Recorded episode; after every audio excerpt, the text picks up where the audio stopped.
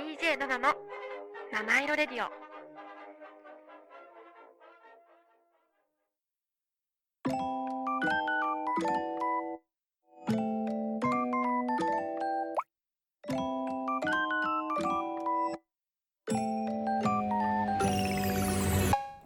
7の七色レディオ。皆さんこんにちは。DJ7 です。今日もお聞きいただきありがとうございます。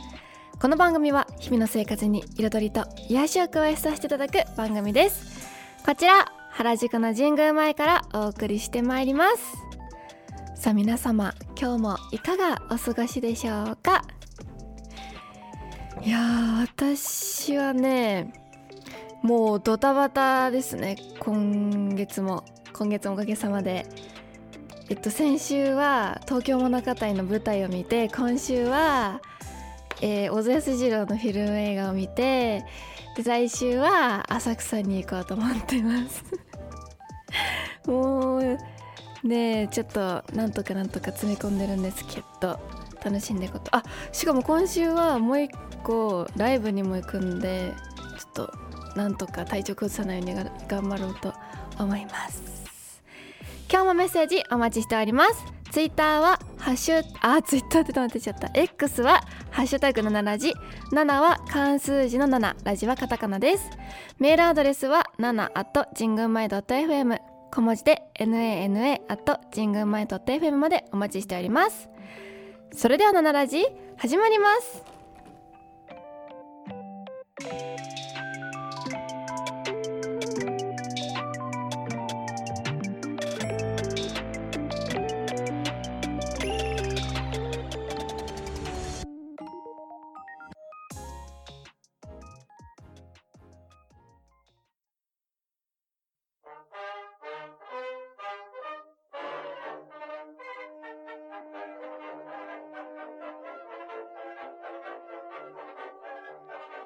DJ7 の七色レディオ。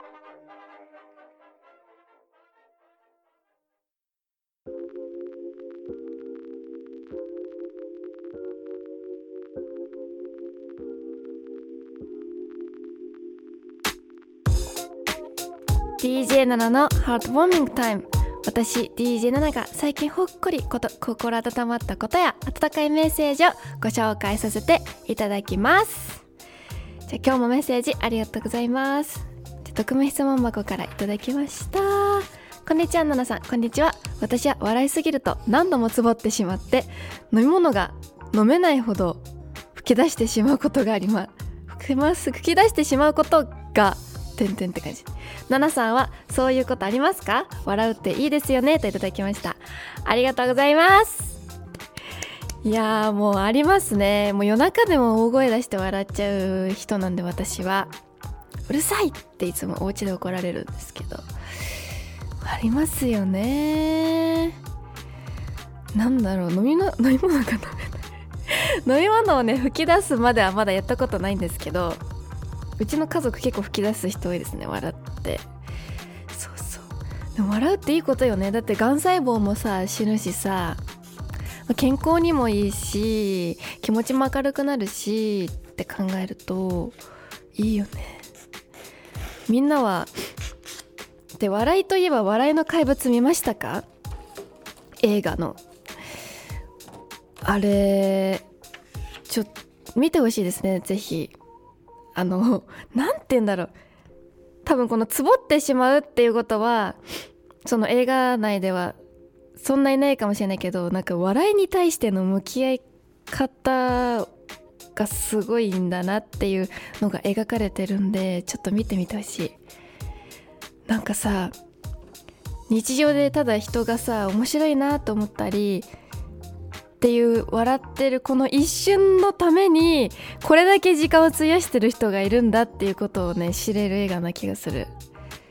まあでも別に笑いだけに関係なく自分もじゃあ自分がこうしたいっていうことに対してそこまで取り組めてるのかって考えさせられる部分もあるしっていうのもあっていいんじゃないかなって思います。で私個人的にはあの映画の中のあの笑い芸人さん役の方がいるネタが結構好きでしたね。笑っちゃった。笑っちゃいました。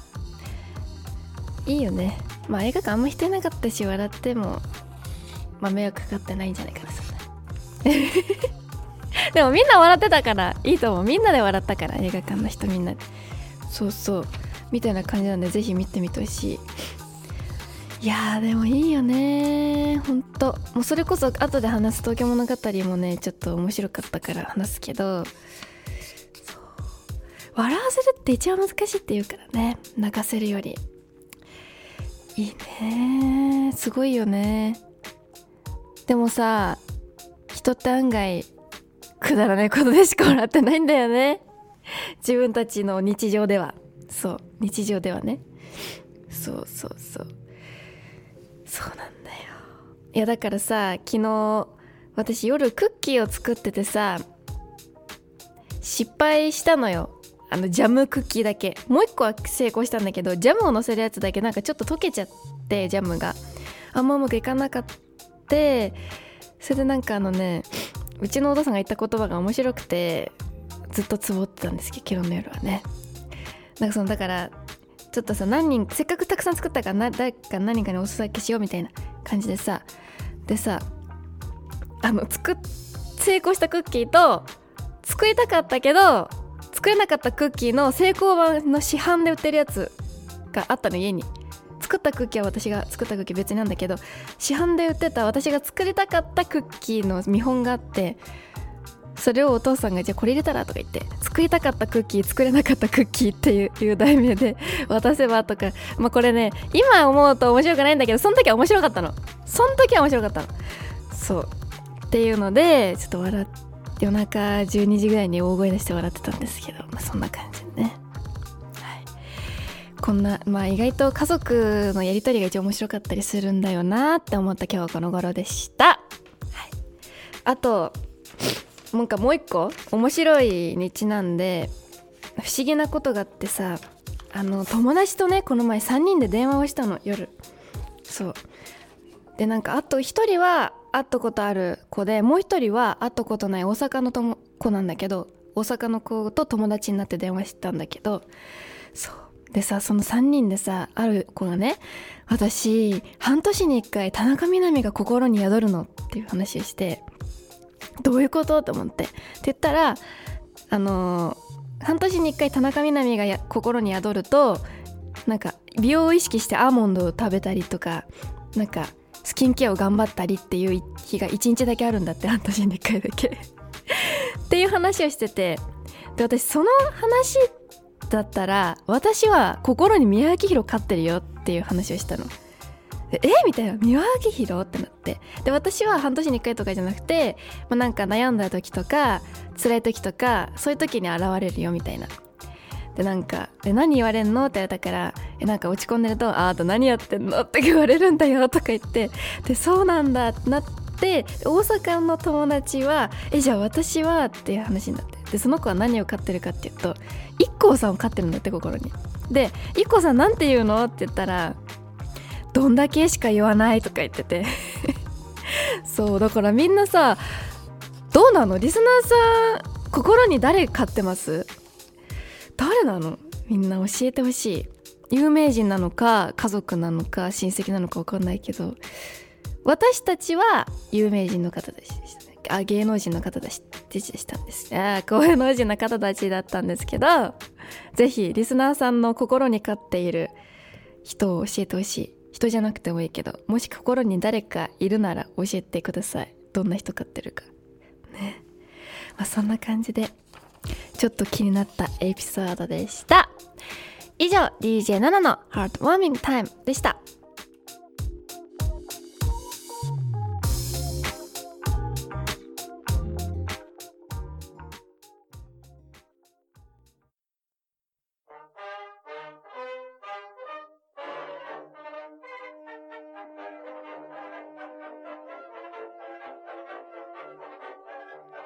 7の。七色レディオ。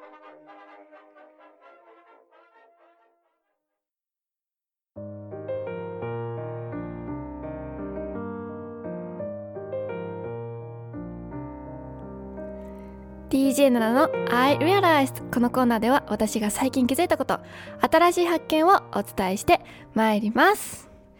じゃあ今回はサクッとサクッとというかあの前回お話しした東京物語の舞台を見に行ったよって話をしてなかったのでしようと思います、はい、そうそうでねこれがどういうやつかって言いますとあの創業135年を迎える劇団新派さんがあのやっている三越劇場でやっている山田洋次監督が脚本演出をされた舞台「東京物語」を見てきました。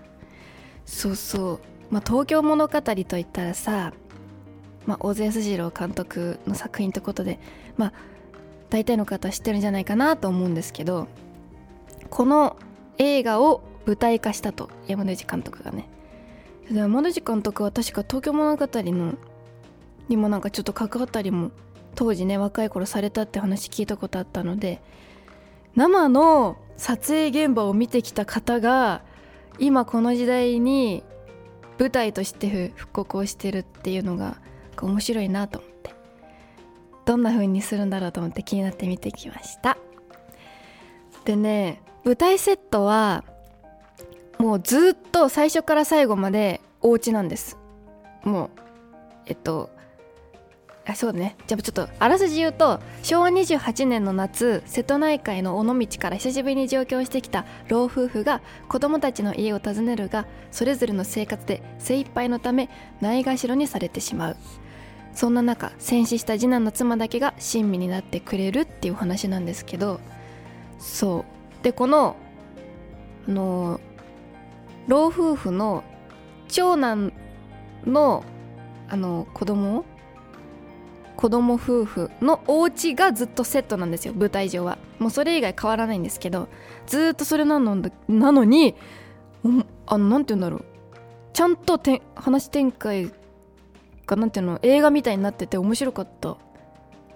なんか映画はさいろんなシーン撮れるからさなんて言うんだろう。ちょいちょい舞台セット変えるのかなと思ったらもうずっと家。なんだけどちゃんと話は東京物語になってましたという。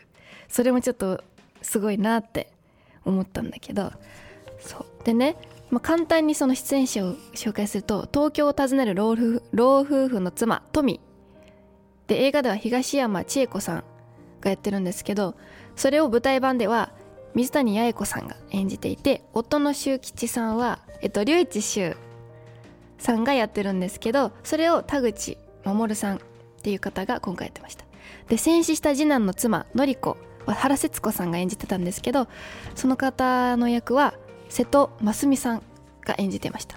で長男えっと光一さんは山村壮さんがやってたんですけど今回舞台版では丹羽貞人さんがやってて光一の妻文子役は、えっと、三宅邦子さんがやってたんですけど今回は石原舞子さん。で飲み屋のおかみかよ役はさくらむつこさんがやってたんですけど今回河合雪の雪のん？河合雪の雪の城さん。でねこの方はあの歌舞伎の女役をやる方がやってました。そこが面白かった。でそして長男あ長女重役は杉村春子さんだったんですけどナミの栗子さんって方が今回演じてた。っていうね。っていう感じのメンバーだったんですけどうーん。まあとにかくねまあ一言の感想としてはあの山田栄監督ってことでやっぱ喜劇になってるなっていう。やなんかね東京物語ってもうちょっと笑うシーンはないんですよ。私的にはないんですけどこの山田裕監督が演出をされた場合脚本と演出された場合だとちょいちょい笑いをこうすり込んできてるのよね。そう。でちょいちょいなんかお客さんもわーって笑うっていうのが定期的にあったんですけどそうそうそう。っていう感じでで私すごいなって。まあ一番びっくりしたのは水谷八重子さんが本当にトミさんにしか見えなかった。マジで映画から出てきたんですか？っていうぐらいそっくりだったの見た目が。そう。本当に。まあ動きもだし話し方も似てるんだけどもうね最後の方はね本人にしか見えなかったってぐらいすごかった。でもう一つがあのこの河合雪之丞さんっていう歌舞伎の女役の方がやるおかみを今回演じてたんですけど映画では女性が演じてたんですけど今回その女性役を演じる男性の方がいるってことですごいね本当に美しかった。なんかもうおかみだなってぐらい。こう指先までのこう動きだとかそうね所作っていうのかなっていうのが本当に美しくて感動した。しこの方も結構面白い役だったんですごい笑笑うとこが多かったです。そうそうそう、まあ、そんなこんなでね。何て言うんだろうな。まあでも私が見てきた東京物語やっぱ白黒だったからこう舞台でカラーカラーというか色をつけたバージョンで見るっていうのもまた新鮮だったし舞台のまあ美術品もすごい細かくて家の下あの縁側の下ってさ空いてるじゃん。でそこもちゃんと蜘蛛の巣張ってるし金魚鉢が落ちてたりとかそういう細かいとこまでの演出というかそういう美術さんの力がすごいなって。細かいなっていうね。そういうのもやっぱ大事じゃない？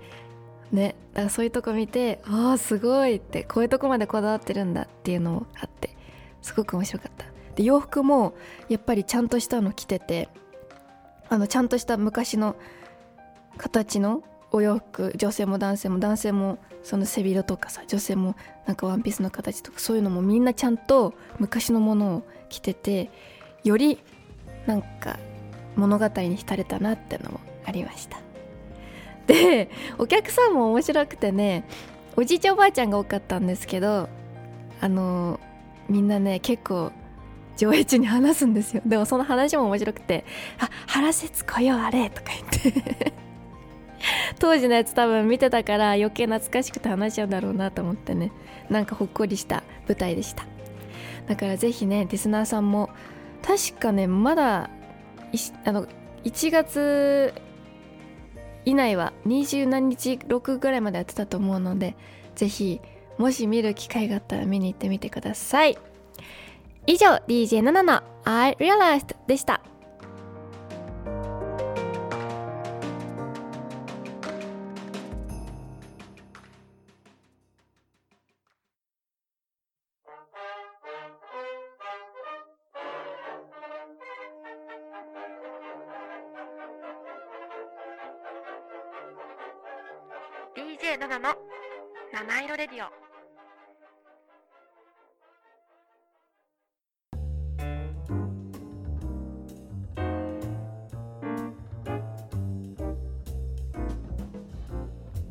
七色レディオ最後のお時間となりました。今日も最後までお聴きくださりありがとうございます。じゃあ今日も早速おすすめ曲をご紹介させていただきます。今回は久しぶり久しぶりに洋楽です。コーディ・ジョンのフラワーガールです。でコーディ・ジョンさんはねオーストラリアシドニー出身のポップ界の新星21歳。っていうねもう新星ですよ、っていう方がねまあのじあれよ日本に来たりもねしてて日本語もなんか結構うまくて日本人のアーティストとかとかもトーカーともコラボしてる方なんですけどそうポップ界で馴染みのいい曲と Y2K レトロなミュージックあミュージックとビデオ Z 世代を中心とした SNS で話題の方でございます。でこの Y2K って何だろうと思ったらさいやイヤー2000っていうの略でイヤー2000って何だろうと思ったら1990年から2000年代に流行したもののことらしい。だからちょっとなんかレトロ調なミュージックビデオとか曲になっているのでぜひ聴いてみてください、まあ、爽やかな少年っていう感じでございます。ぜひ聴いてみてください。ここまでは私ナナがお送りいたしました。今日も素敵な一日をお過ごしください。